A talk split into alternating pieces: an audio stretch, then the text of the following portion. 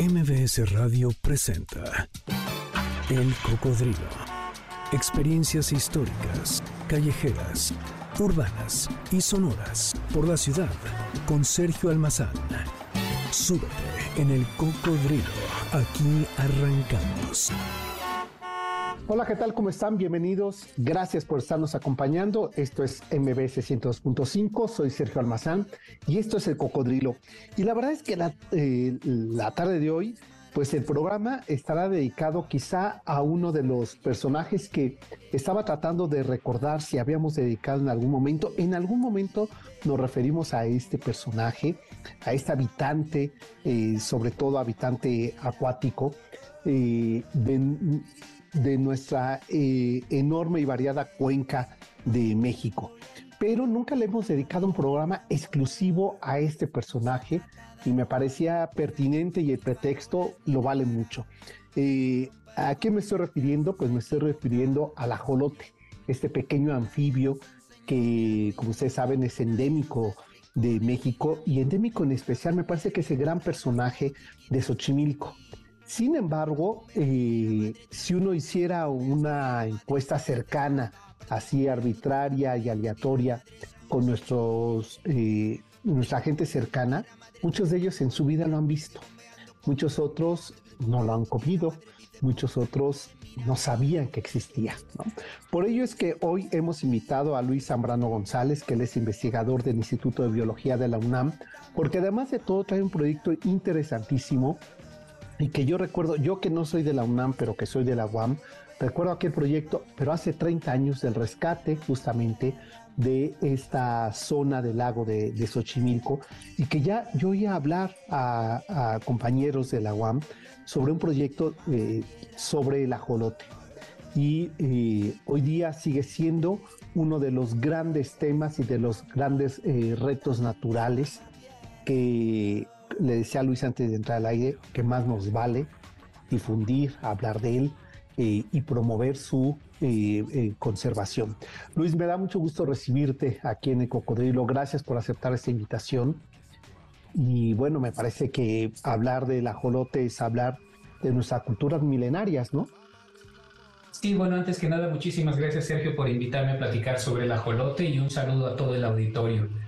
Sí, bueno, hablar del ajolote, este, como, como dices tú, es hablar de algo que hemos perdido en el México moderno. Este, es curioso cómo uno eh, revisa la historia y se da cuenta de que pues los aztecas tenían muy presente al ajolote, este, pues era el hermano gemelo de Quetzalcóatl, o sea, no era cualquier cosa. Este, además lo utilizaban muchísimo para eh, alimento y medicina tradicional durante la colonia también fue muy, muy utilizado, sobre todo como alimento y platillos por parte de la gente de la colonia, o sea, por parte de los mestizos y, eh, y los indígenas seguían y hasta hace muy poco lo usaban también como medicina tradicional. E incluso a principios de los primeros 50 años del siglo pasado, pues este animal tenía una, estaba en una posición muy, muy importante en nuestra cultura y nada más es cosa de ir a ver este, el mural de Diego Rivera, eh, que está en el Cárcamo de Dolores, para ver que el ajolote tiene una pieza central. Este, Octavio Paz escribe mucho sobre el ajolote, eh, José Emilio Pacheco. Entonces, en realidad el ajolote lo empezamos a perder a mediados del siglo pasado para acá.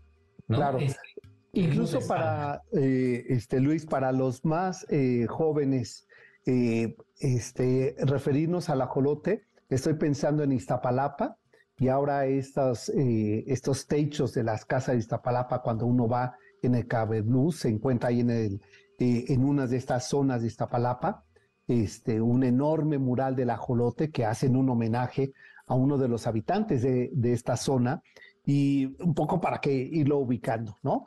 Este, su característica como anfibio, ¿cómo lo podemos describir, eh, Luis, para quienes no lo conocen? Porque yo recuerdo de infancia hablar mi abuela en Semana Santa de comer eh, charales con opales y ajolotes.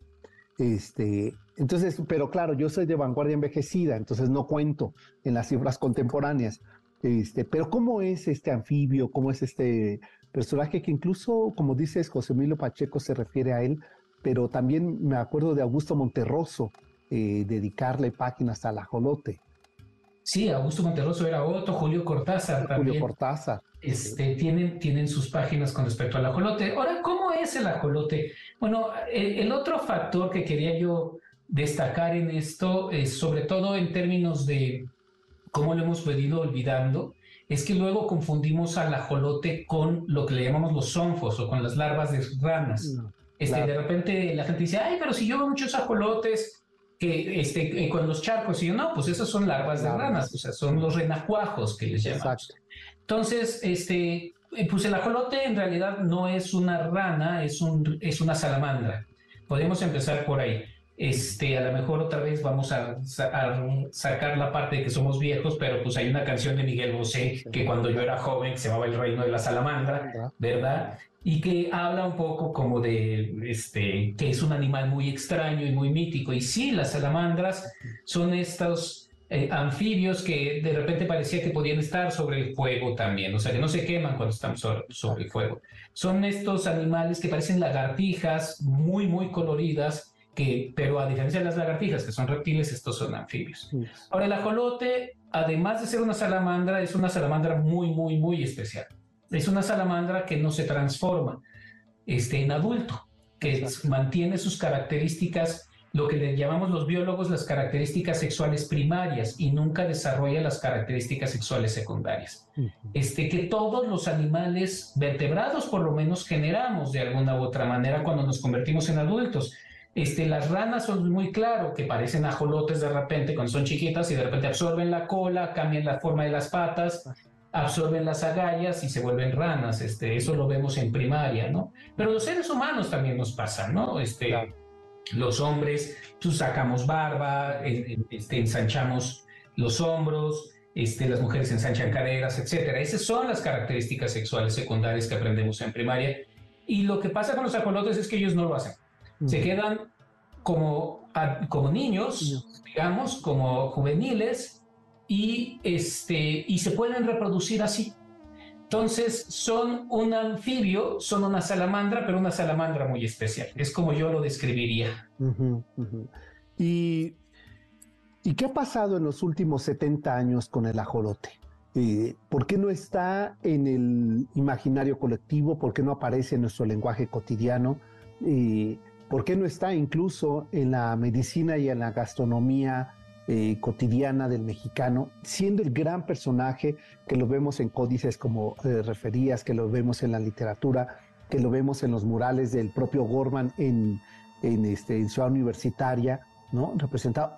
¿Por qué de repente desaparece de nuestro imaginario y pareciera también de nuestra naturaleza? Bueno, mira, yo soy biólogo y no soy historiador, ni soy sociólogo, ni soy antropólogo, pero tengo una hipótesis. Entonces, a lo mejor algún estudioso de esas ramas de la, de la academia me van a decir así como estás muy mal y a lo mejor tendrán razón, lo más probable es que tengan razón. Pero pues yo puedo lanzar mi hipótesis como este, persona que ha estudiado los ajolotes. Este, mi hipótesis es que a mediados del siglo pasado, sobre todo en los 50 por ahí, le empezamos a dar la espalda mucho a nuestra mexicanidad de raíz para abrazar el modernismo intentando copiar el modernismo norteamericano. Este, es curioso, pero lo, y, yo, yo tengo un libro que se llama Xochimilco en el siglo XXI que está acá atrás. Digo, no es este, propaganda, pero, pero ahí tratamos de explicar justamente eso, o sea, lo que estamos, eh, se ve claramente en la cultura popular cómo le empezamos a dar la espalda a esta raíz que está representada en el campo. este, y lo vemos eh, durante las primeras películas, por ejemplo, de Pedro Infante, Jorge de Negrete, Dolores del Río, María Félix, uno ve los héroes son los rancheros, los héroes son los hacendados, los héroes son incluso los campesinos de alguna manera. Y durante la segunda etapa del siglo de oro mexicano, eh, los héroes dejan de ser los rancheros y pasan a ser los héroes, los citadinos, los urbanos, los... Este, sí, eh, el pachuco, el peladito del barrio. Exactamente, ¿no? O sea, de todas las redes sociales, además, el pachuco y el peladito con Titán, por ejemplo, pero también hay otros... Tienes es el este, galán de Mauricio Garcés, ¿no? el, seductor de la urbe, y el escenario cambia del campo o este Río Escondido o María Candelaria, que son esta fotografía maravillosa de Gabriel Figueroa sobre el lago de Xochimilco, que cuando uno ve esas películas dice, ¿dónde se perdió esa naturaleza este, rural de, de este México de asfalto, no? Y se perdió allí, justamente se perdió en esos años. Este, ¿Cuándo se perdió en esos años? ¿Dónde se perdió? Aquí lo seguimos teniendo y ese es el asunto, ¿no? Pero preferimos en ese momento tapizar, los ecosistemas de, este, por una ciudad, tener una ciudad. Y lo vemos, por ejemplo, Viaducto Miguel Alemán, obviamente lo, lo, lo, inaugura Miguel Alemán, pero era un río, ¿no? Río Churubusco es, era un río. Ahí, enfrente de ese río mataron a León Trotsky, ya con todavía como río, no como, río de carros, sino como río de agua, ¿no? Entonces, en ese momento perdimos esta raíz y le dimos la, espalda a toda nuestra naturaleza. Y incluso te puedo decir que yo creo que nos daba vergüenza. Mm, este, en, esa lógica de modernidad. En esa lógica de modernidad. entonces la naturaleza.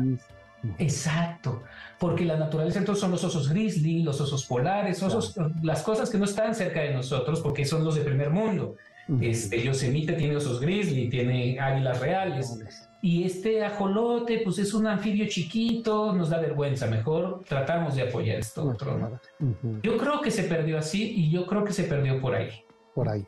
Me, gusta mucho, digo, eh, este, guardado en el contexto de, lo trágico que nos ocurre con la naturaleza, lo endémico, eh, pero me gusta mucho esta reflexión, eh, Luis Zambrano, que haces sobre efectivamente en, ese, en esas aras de la internacionalización, nos perdimos también o comenzamos a borrar lo que los pintores del siglo XIX y de la primera mitad del siglo XX mostraban al mundo de lo que era México, ¿no? Este, hoy, hoy tan solo, este, Luis, eh, veía cómo se manejaban las redes sociales, eh, este, el Instagram de los volcanes, ya como una estampa de admiración casi que lejana, ¿no? Cuando pienso que eso era parte de este escenario del Gran Valle de México y que seguro si unos de nuestros antepasados estuvieran tan solo al principio del siglo XX, ya se están sorprendiendo de algo que mirábamos todos los días. Exacto, exacto. Déjame hacer una... Con el ajolote, claro. Claro, ¿no? Que me parece que, eh, que justo hoy día que estamos hablando de él y que seguro muchos están googleando para ver cómo es, ¿no? Porque no lo conocen, porque no lo han visto. Pero déjame hacer una pausa, Luis, y si te parece, regresamos para que hablemos de este proyecto, porque me parece un enorme proyecto donde tendríamos que estarnos sumando muchísimos mexicanos y volteando a ver a Xochimilco no solamente en la trajinera para el día del cumpleaños o para este noviembre, sino todo el tiempo, ¿no? Para este, regresar a, ese espacio y respetarlo, pero regenerarlo, que es lo que nos eh, resulta urgente. Está Luis Zambrano González, que él es investigador del Instituto de Biología de la UNAM, y estamos platicando con él de un proyecto que ya regresando a la pausa le voy a preguntar sobre este proyecto, porque he escuchado muchas formas de, de adopción y esta me pareció no solamente novedosa, sino importante y además de un enorme valor de nuestra cultura mexicana. Pero esto regresando de la pausa. El cocodrilo regresa después de esta pausa. No te despegues. MBS 102.5. Ya estamos de regreso. Sigamos recorriendo la ciudad en el cocodrilo con Sergio Almazán, aquí en MBS 102.5. Estamos de regreso, estamos escuchando justamente este tema un tema que resulta un tema infantil, pero que es bellísimo sobre el ajolote. Y eh, porque estamos platicando con Luis Zambrano, que es investigador del Instituto de Biología de la UNAM, sobre el ajolote. Decíamos en el primer bloque eh, con Luis sobre estas enormes referencias que todavía durante el siglo XX eh, se escuchaba de forma cotidiana, estaba documentado, estaba pintado, estaba descrito en la literatura y de repente el silencio de la o de la modernidad y la posmodernidad, el asfalto de esta ciudad, nos hizo olvidarnos de un, personaje como muchos otros, eh, los nopales, las tunas, este, el Papa Loquelite, que yo cada que me refiero a ello, que recuerdo que decía mi abuela, este, el niño parece que tiene lombrices, prepárenle un, taco de papa loquelite. Y hoy cada que lo digo y que voy incluso en el súper ni imaginar, eso no existe ya en los súper.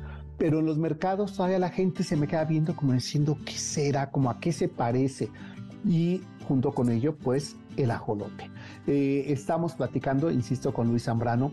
Y Luis, en el bloque anterior hablábamos sobre cómo se transformó esta urbe, cómo pasamos de este mundo rural, eh, lo que llamó eh, propio este, el, doctor Atl, que decía la metamorfosis de la patria, que era la transformación del campo a la ciudad, justamente con el surgimiento de Ciudad Universitaria en esa zona pedregalense, este, endémica de, ese México, herencia de la erupción de un volcán, y cómo se empezó a transformar en la década de los 50. Y hoy, insisto, lo inimaginable que tenemos cuando recorremos Xochimilco, que fuera uno de los eh, lagos potenciales de esta cuenca de México, junto con el río Churubusco, con el río Miscuac, con el río San Joaquín, que no son nombres poéticos, nos recuerdan lo que había ahí, un río consulado, que todavía recuerdo a mi abuelo que decía, no lleven a los niños ahí a Río Consulado porque siempre hay encostalados. Y esto lo estoy diciendo en los 70, o sea, hace medio siglo. Y hoy día, pues es una avenida, una vía rápida ¿no? de la Ciudad de México. Y se quedó solamente como una estampa Xochimilco.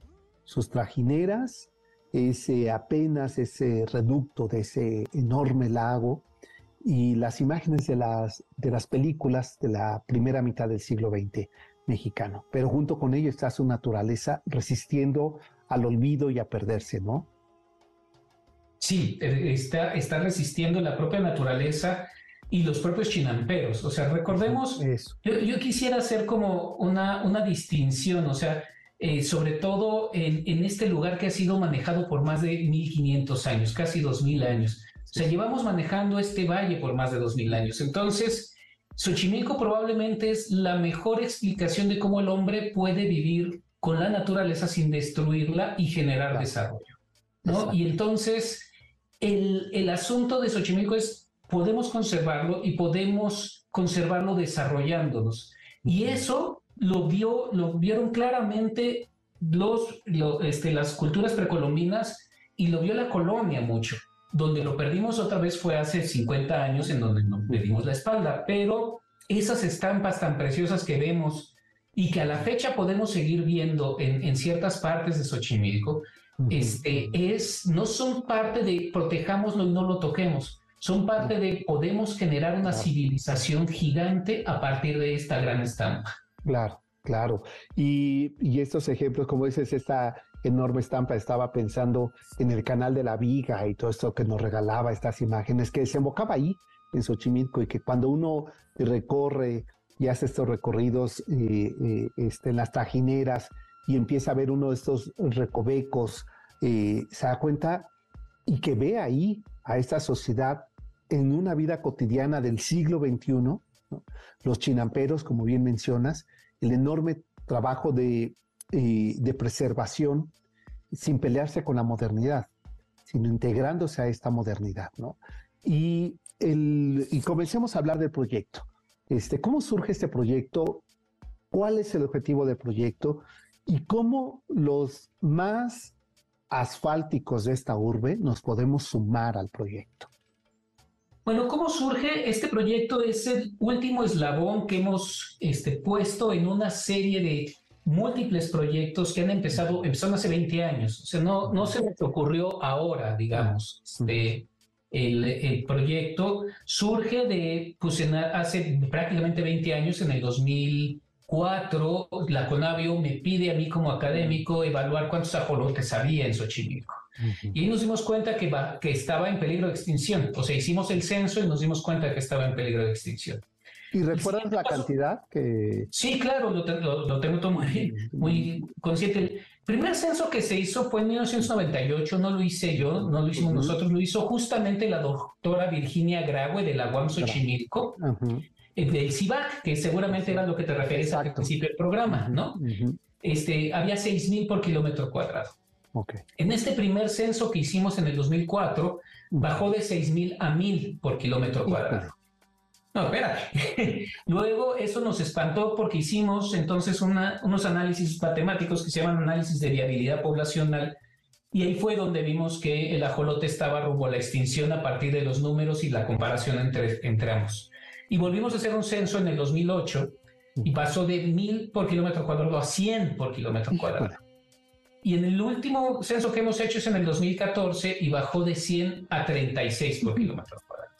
Entonces, en menos de 20 años, la población de ajolotes pasó de 6.000 por kilómetro cuadrado a 36 por kilómetro cuadrado. Entonces, eso fue parte de la primera parte del proyecto, ¿no? Saber cómo estaban los ajolotes. Luego, la segunda parte del proyecto fue por qué, qué es lo que está pasando, dónde está el problema. Y nos dimos cuenta que había tres grandes problemas. Uno es la introducción de carpas y tilapias, que fue parte de esta modernidad que te digo, que no entendimos durante la primera parte del siglo XX en esta modernización de que las especies nativas también son pieza fundamental en nuestra alimentación y nuestra cultura. Claro, claro. Entonces, la comida de gajolotes, charales, acosiles no les importó introdujeron carpas y tilapias este, como medida de acuacultura. El segundo gran problema que tuvimos, eh, que vimos, es este, la calidad del agua. Mm. Xochimilco lo hemos venido cambiando en términos de flujo hídrico mucho y hay veces tiene muy buena calidad del agua y hay veces tiene muy mala calidad del agua. Y los anfibios, el ajolote como un buen anfibio, respiran por la piel y están muy susceptibles a la calidad del agua. Y la tercera es la urbanización. Mm. La urbanización, este, Xochimilco, a partir de 1985, que fue cuando tuvimos el temblor, mucha gente corrió hacia, las, hacia, los, hacia la periferia creció mucho y ahí Xochimilco este, fue uno de los grandes lugares. Y a la fecha seguimos resistiendo esa urbanización, ya no solo con casas, sino también con canchas de fútbol o con antros, ¿no? Sobre todo cuando el gobierno actual puso un puente encima de Xochimilco propiamente. Entonces, esas fueron las causas de, de, los problemas y dijimos, bueno, nosotros como el, Laboratorio de Restauración Ecológica ya sabemos que está mal, ya sabemos por qué está mal, ahora qué hacemos para resolverlo. Y trabajamos con los chinamperos. Los chinamperos son los que saben y llegamos a la conclusión muy obvia de esto, pues ¿por qué no hacemos lo que hemos venido haciendo 1500 años? ¿no? Por 1500 años ha funcionado, porque no volvemos? Y creamos lo que se llama el proyecto Refugio Chinampa, en donde el chinampero trabaja su chinampa como la ha venido trabajando por 1500 años con las acciones modernas, pero el canal que está alrededor de la chinampa lo volvemos un refugio para ajolotes con una serie de filtros que mejoren la calidad del agua y eviten que entren las carpas y tilapias. Generamos ese proyecto y vimos que sí funcionaba en términos biológicos y faltaba la parte comercial mm. y generamos el siguiente proyecto que es etiqueta chinampera.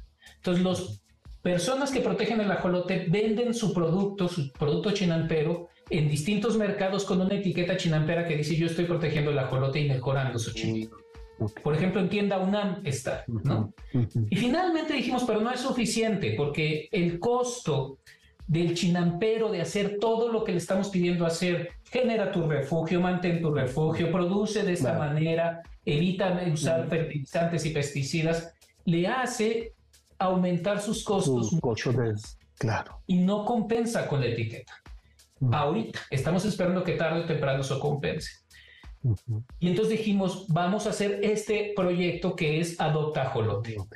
El proyecto Adopta Jolote es justamente cargado hacia todos los demás personas que vivimos fuera de Xochimilco, pero que recibimos beneficios de Xochimilco y que queremos ayudar a Xochimilco. ¿De qué trata el proyecto? El proyecto trata de que de manera virtual tú puedas adoptar un ajolote o una chinampa que tenga un refugio, ya sea por un mes, por seis meses o por un año. Y si, le pon, y si adoptas un ajolote, le puedes poner nombre, o sea, porque tenemos ajolotes en la colonia, cada uno está bien identificado. Y entonces, si tú este, me dices, oye, yo como Sergio quiero adoptar un ajolote y adoptas un ajolote por un año, pagas y en ese momento nosotros este, te decimos, tu ajolote es el chip número 3527. ¿Y cómo le quieres llamar? Y tú me dices, no, yo le quiero llamar Lupita. Pues le ponemos Lupita y te mandamos un certificado de que el ajolote Lupita del, con el chip 3127 pesa tanto, es macho o es hembra, este, y está en cierta parte de la colonia. Si es del si quieres adoptar una chinampa, lo mismo. Quiero, quiero adoptar una chinampa, pues tu chinampa es la de la, chinampa de don, don Chope, don, don Pedro o, o Cassandra, ¿no? y, este, y, con ese dinero vamos a apoyar a Chope, a Pedro o a Cassandra a seguir haciendo la chinampería. Lo pueden hacer eh, metiéndose a la página del Instituto de Biología, www.ib.unam.mx o la página del laboratorio que es restauracionecológica.org, está muy fácil. Te pican y ahí viene, ¿quieres adoptar? Te metes y ahí te vienen todos los paquetes, los precios, qué te ofrece cada paquete, o sea, cada paquete te ofrece X o Y, o sea, el kit de certificado, de donación, este, además es deducible de impuestos si quieres una factura, este, eh, una visita, si, si adoptas una chinampa, podemos darte una visita, por un año podemos darte una visita a la chinampa que, adoptaste, ah. etcétera, etcétera, para que vayamos aprendiendo. Y finalmente, digo, perdón por todo este rollo, pero finalmente lo que queremos no solo es financiar, sino que la gente se dé cuenta de que estamos perdiendo Xochimilco y que es responsabilidad de todos nosotros, no solo del gobierno o no solo de los chinamperos, es de todos nosotros y todos podemos aportar con un clic en la pantalla, apoyando ya sea desde 200 pesos hasta 120 mil que cuesta la adopción de una chinampa completa por un año. ¿no? Déjame, eh, Luis, este, si te parece, ah, vamos a hacer una pausa y regreso justamente para que hablemos sobre eh, cuál será el impacto eh, de hacer una campaña de ese tipo y cómo contribuimos los que vivimos de este lado, los que vemos a la urbe como tan lejos o solamente pensamos en Xochimilco, insisto, si no es para ir a comprar plantas, es para festejar el cumpleaños de alguien de la casa y todo el resto del año, porque ya lamentablemente también el Museo Dolores Olmedo, que era un muy buen pretexto para ir hacia Xochimilco, y se nos olvida Xochimilco que está ahí, que además no solamente es eh, un refugio natural, eh, para entender cómo era esta cuenca de México, sino que también todavía, y al que nos sorprende, muchos productos que consumimos todos los días, eh, vienen de ahí, están ahí y están en riesgo justamente de que perdamos una fuente, como diría este, el propio Novo, ¿no? Un estómago de nuestra ciudad que se encontraba ahí en Xochimilco. Estamos platicando con Luis Zambrano González, que es investigador del Instituto de Biología de la UNAM, sobre adopta ajolote. Pues vamos a la pausa y regresamos para seguir platicando con él sobre este interesante, importante y necesario tema al cual nos tenemos que sumar, todas y todos. Volvemos, esto es El Cocodrilo y es MBC 102.5. El Cocodrilo regresa después de esta pausa. No te despegues. MBS 102.5. Ya estamos de regreso. Sigamos recorriendo la ciudad en el cocodrilo con Sergio Almazán, aquí en MBS 102.5. Ya estamos de regreso. Está platicando con nosotros Luis Zambrano, investigador del Instituto de Biología de la UNAM. Y estábamos hablando de Xochimilco y uno de sus habitantes de Xochimilco que hoy eh, este, nos demanda una atención singular cuando hay muchas cosas además en la cual podemos contribuir es en Xochimilco, ¿no? Eh, el tema de la limpieza del lago de Xochimilco, el tema de las eh, chinampas, el tema de, del sistema, eh, este, porque yo estoy un poco en contra, Luis, y sé que varios de los que nos están escuchando se van a enojar, pero de pensar en Xochimilco como el lugar de la fiesta donde termina eso en una contaminación terrible, porque lo he visto, porque lo he visitado, porque gente de las chinamperas de repente preferimos que no vengan, porque vienen el tetrapac, porque vienen los envases de plástico y es muy fácil arrojarlos eh, allí y lo que cuesta, dice, lo que dejan como que parece que es una inversión aquí, termina siendo más, más costoso poder limpiar parte del de, eh, lago de Xochimilco en ello. Entonces, eso sí tenemos que entenderlo eh, se trata de un, de, un lago, no, no es el lugar de recreo, este, o no solamente es un lugar de recreo, sino también tenemos habitantes que nos dan alimento para nuestra ciudad, ¿no? Es otro de los grandes temas, cómo entender a Xochimilco como un lugar, no de depósito de basura cuando vamos de, de fiesta hacia Xochimilco, ¿no? Sí, ese es uno de los grandes problemas que tenemos con Xochimilco y de esto que hemos venido platicando de esta modernidad. Dejamos de ver el Xochimilco justo como decías tú en estos grandes paisajes en donde la gente iba a visitar Xochimilco todo el tiempo, o sea, desde la colonia, Xochimilco ha sido un lugar de, este, de visita, de visita para descanso incluso. Sí, Pero de la gente recreo, iba a visitar, claro. Sí, la gente iba a visitar Xochimilco a ver las chinampas, a disfrutar la naturaleza, a ver los pelícanos. Los pelícanos siguen viniendo, por ejemplo, pelícanos desde Canadá vienen en invierno, ya deben de estar aquí, por cierto. Este, y cambiamos eso por esta modernidad malentendida, en donde es la fiesta, la fiesta a todo lo que da. Este, tú, como bien dices, no solo es la contaminación que dices tú, que es aventar cosas al, al canal, que caen los tetrapack, los plásticos, las cervezas, sino también la ru- la- el ruido. El es ruido, impresionante el ruido que se hace los viernes, los sábados en la noche, de luz también. Imagínate ser una garza, ser un propio ajolote y que esté hasta las 3 de la mañana el punchis punchis. O sea, porque Claro. sí está, ¿no? Sí está. De, de hecho, hay varios de, antros que se generan ahí que son flotantes. Bueno, entre las trajineras y las chinampas hay antros que ya están afectando las chinampas, por ejemplo, porque salen los chavos borrachos y se van a, a destrozar los cultivos, etcétera. Entonces, sí, sí, y déjame decirte, el otro factor importante que como lo estamos viendo es como cancha de fútbol.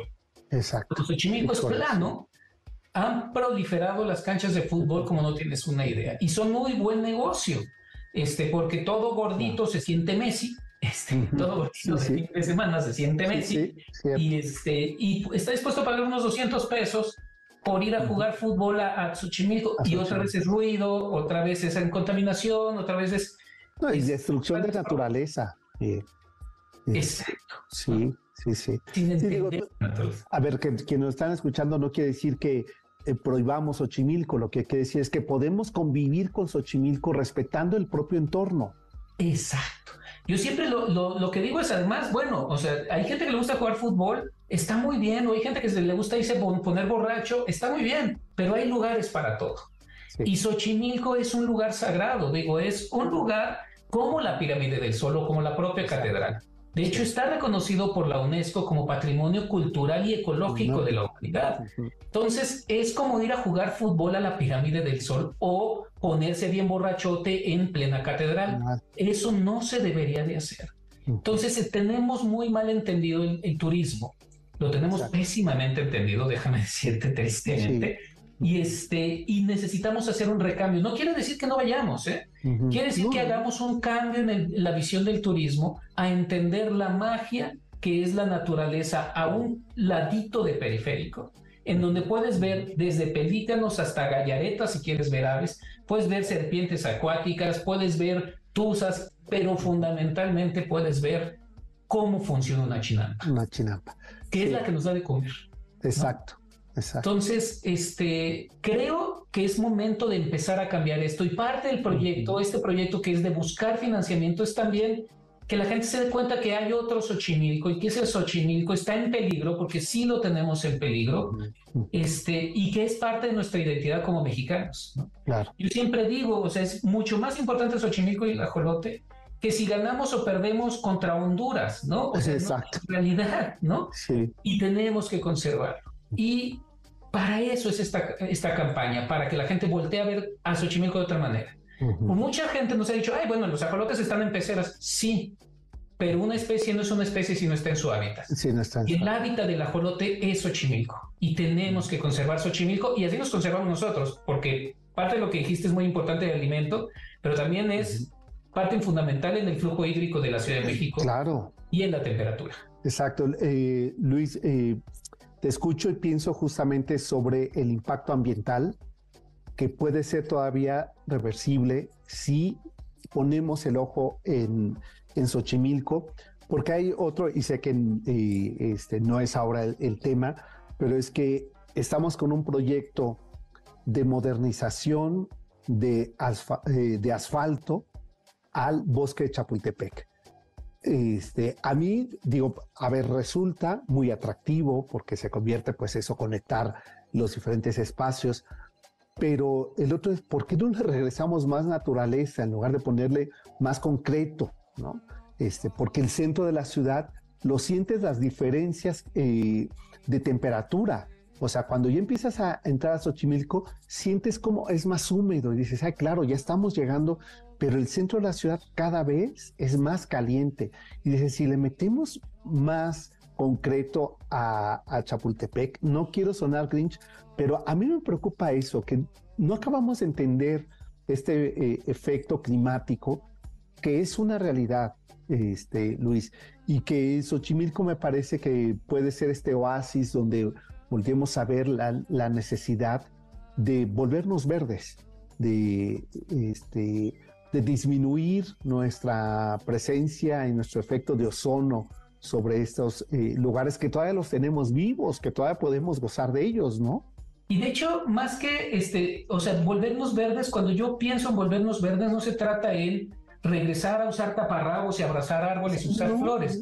Se trata de entender que Xochimilco es el mejor ejemplo que podemos desarrollarnos protegiendo la naturaleza y conservando la naturaleza y dejando que la naturaleza fluya. Y nos podemos seguir desarrollando. El problema es cómo nos desarrollamos. Y tienes toda la razón con Chapultepec. O sea, mi primera pregunta sobre Chapultepec es por qué Chapultepec, que es uno de los lugares en los que más ha recibido financiamiento y tenemos múltiples áreas verdes, no solo en la Ciudad de México, sino en el país, que requieren de mucha atención de conservación y de manejo. No de concreto, pero sí de conservación y de manejo. ¿Por qué le invertimos a un gran proyecto a uno de los lugares que ha sido por naturaleza más manejado? ¿no? Necesitamos otros lugares. Entonces, mi primera pregunta es: ¿por qué Chapultepec y no todo lo demás? ¿no? Exacto. Pensando hasta en la propia ciudad, ¿no? En especial Xochimilco, ¿no? Que es que resulta mucho más emergente, urgente que este otro proyecto. Pero no nos lo preguntaron a nosotros.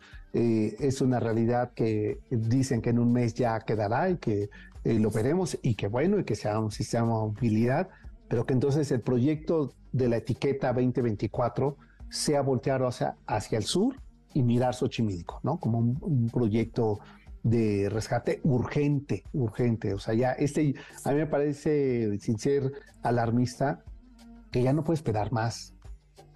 No, ya no puede esperar más. Estamos en justo en la punta del, precipicio, ya no podemos esperar más. Lo dice el cambio climático, uno todos los días sale la temperatura récord, todos los días estamos en temperatura récord, lo dice la tasa de extinciones, este, cada día se extinguen más especies que son potenciales ayudadoras en términos de polinización, alimento, etcétera. Necesitamos movernos ahora. Para restaurar Xochimilco necesitamos 600 millones de pesos. No creas que es, este, se oye mucho, pero también el puente que está destruyendo Xochimilco costó más que eso y lo gastaron en dos años. Entonces, el dinero ahí está. Lo que necesitamos es redirigirlo. Y el final de todo esto es que tengamos una mejor calidad de vida y no tengamos esta vulnerabilidad frente al cambio climático. Y para eso tenemos que repensarnos. Y repensarnos es pues hay veces es repensarnos no generando algo súper nuevo con concreto y que es súper padrísimo y entonces la torre de luz y esas cosas, sino pues lo que ha funcionado por 1500 años. ¿no? Claro. Sí, déjame, Luis, hacer la última pausa y regreso para que eh, hablemos sobre este eh, proyecto y eso que dices. A ver, etiquetar un presupuesto que, visto eh, el impacto que tendría de beneficio, es mínimo, ¿eh? Es, todavía es, eh, resulta eh, mínimo. Estaba tratando de pensar cuánto costó la estela de luz o cuánto eh, se gastó en, el, este, en la Torre Mayor, o sea, es decir, inversionistas también privados podrían sumarse a un proyecto de este tipo, ¿no?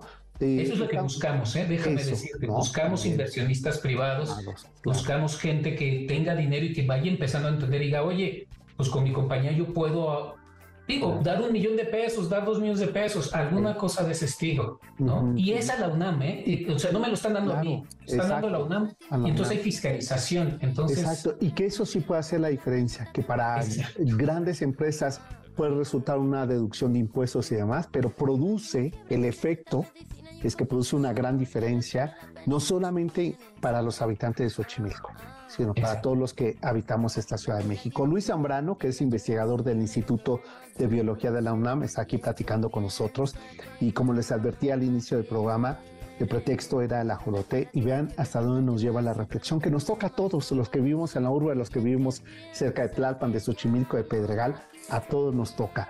Pues hacemos la pausa, la última de esta tarde y volvemos. Esto es el cocodrilo, volvemos.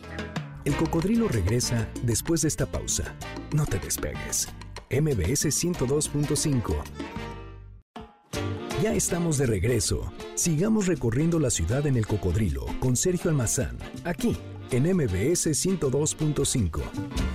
Ya estamos de regreso. Eh, estamos platicando con Luis Zambrano González. Él es investigador del Instituto de Biología de la UNAM. Y iniciamos así, así mismo eh, quisiera eh, cerrar. Luis, ahorita mientras estábamos platicando, estaba entrando a la página a ver cómo funciona esto, cómo yo puedo adoptar un ajolote este, habrá quienes puedan adoptar una o dos chinampas. Eh, muy bien, nos podemos sumar y todo suma, ¿no? Y me da cuenta lo sencillo que es y además lo que contribuimos este, para un impacto colectivo. Exacto, no, déjame decirte, es muy sencillo porque básicamente es un pago por PayPal como cuando uno compra este, pues una pluma o algo así en, en, alguna de estas tiendas virtuales.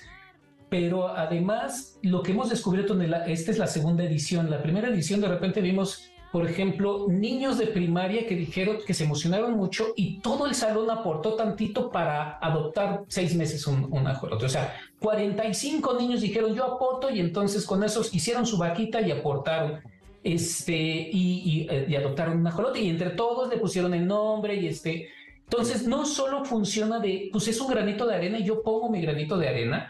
Eh, yo solo no alcanzo, pero entre todos nosotros juntamos algo, sino que además se vuelve algo de colectividad, así como me tengo que poner de acuerdo con todos. Este, entonces, sí, funciona muy bien en términos de cada granito vale. Y hay varias personas que me han dicho, bueno, pero pues el gobierno tiene que tomar su papel. Y sí, sí tiene que tomar su papel. Este, seguro tiene que tomar su papel, pero si no lo presionamos como sociedad, no va a tomar su papel. Y la forma de tomar, presionarlo como sociedad es darnos cuenta de lo importante. Y la forma de darnos cuenta de lo importante es apoyando este tipo de proyectos. Esto es, si yo estoy dispuesto a desembolsar 200 pesos, mil pesos o 100 mil pesos, lo que mis capacidades económicas, es porque sé que es lo suficientemente importante para que el gobierno tome riendas. Y el gobierno se ha negado a tomar riendas también de esto durante décadas.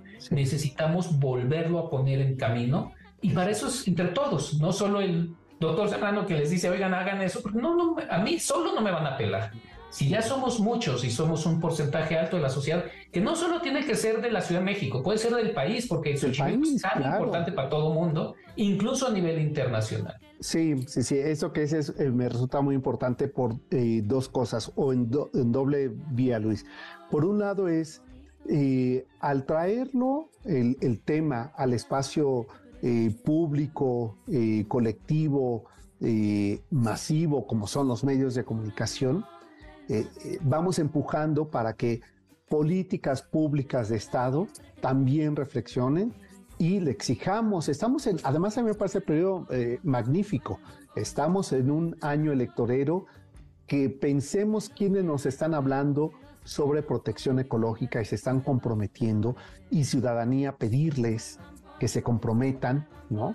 dentro de sus proyectos, sumarse a uno como este que desde las políticas de Estado haya un presupuesto, estaba tratando aquí hacer la cuenta, 35 años eh, este, han pasado y pareciera que, como dices, ya no puede esperar más. O sea, es un proyecto que ya no, que ya nos está demandando, ahora sí es urgente que lo hagamos, ¿no? Y el otro de los temas es que efectivamente eh, quienes eh, nos dedicamos a, hacer lo que llaman los anfitriones de la ciudad, de recibir gente del extranjero y llevarla, un punto referencial que constantemente me dicen, además de las pirámides, es Xochimilco. Entonces, a nivel internacional, difundir esta información permite también reflexionar la otra cara que cuando vas en una chinampa y que te suben el mariachi, que te sirven una cerveza, comer, piensas que todo está bien. No, Detrás de eso hay una enorme crisis eh, este, ecológica que requiere atenderse para que sigamos disfrutando, para que sigamos eh, participando de lo que es Xochimilco. Entonces, este proyecto, Luis, recuérdanos en qué páginas, cómo podemos acercarnos al proyecto y convertirnos verdaderamente, no solamente en difusores, sino que promovamos, eh, haciendo nuestro donativo correspondiente. Algunos, y como tú dices, podemos sumar a toda la familia, este, a toda la banda de, cuates que así como se van a Xochimilco, pues hagamos la vaquita ahora para regresar a Xochimilco, algo de lo que nos ha dado. Pues sí, o podemos darlo como regalo ahora en Navidad, ¿eh? déjame decirte, en lugar de darle a un niño un juguete horrible que no le sirve para nada y va a tirar, le, le doy el nombre, o sea, la donación del ajolote, o sea, la adopción del ajolote. Este ajolote es tuyo por seis meses y vas a poder saber qué pasa con él, ¿no? O sea, también es... Y, claro, y además ayudarle a reflexionar sobre el cuidado y la protección del medio ambiente. ¿eh? Me parece un ejercicio, y como tú decías, incluso en un salón de clases, todos participando cómo va eh, este, su ajolote, ¿no? Que han adoptado y, entender la importancia de la naturaleza endémica de nuestro país y de la ciudad. Entonces sería como muy útil, por ejemplo, eso. Yo adopto un ajolote a tu nombre. Una abuelita adoptó 12 ajolotes. Al nombre de cada uno de sus nietos. nietos. Entonces, este, este es, es como muy interesante las formas en las que puede tomar esto. ¿A dónde pueden entrar? Hay dos páginas, está la del Instituto de Biología de la UNAM, que es www.ideinstitutoBdebiología.unam.mx.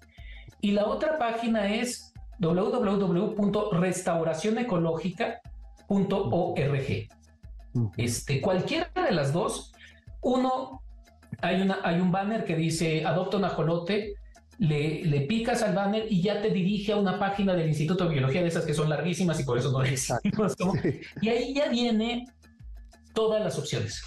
Este, te digo, si, si dices, ah, yo quiero, pero no tengo mucho dinero, hay una que se llama Invita a cenar a un ajolote, no es adopción, pero es te invito a cenar, que nos ayuda a darle alimento a los distintos que va a 200 pesos, ¿no?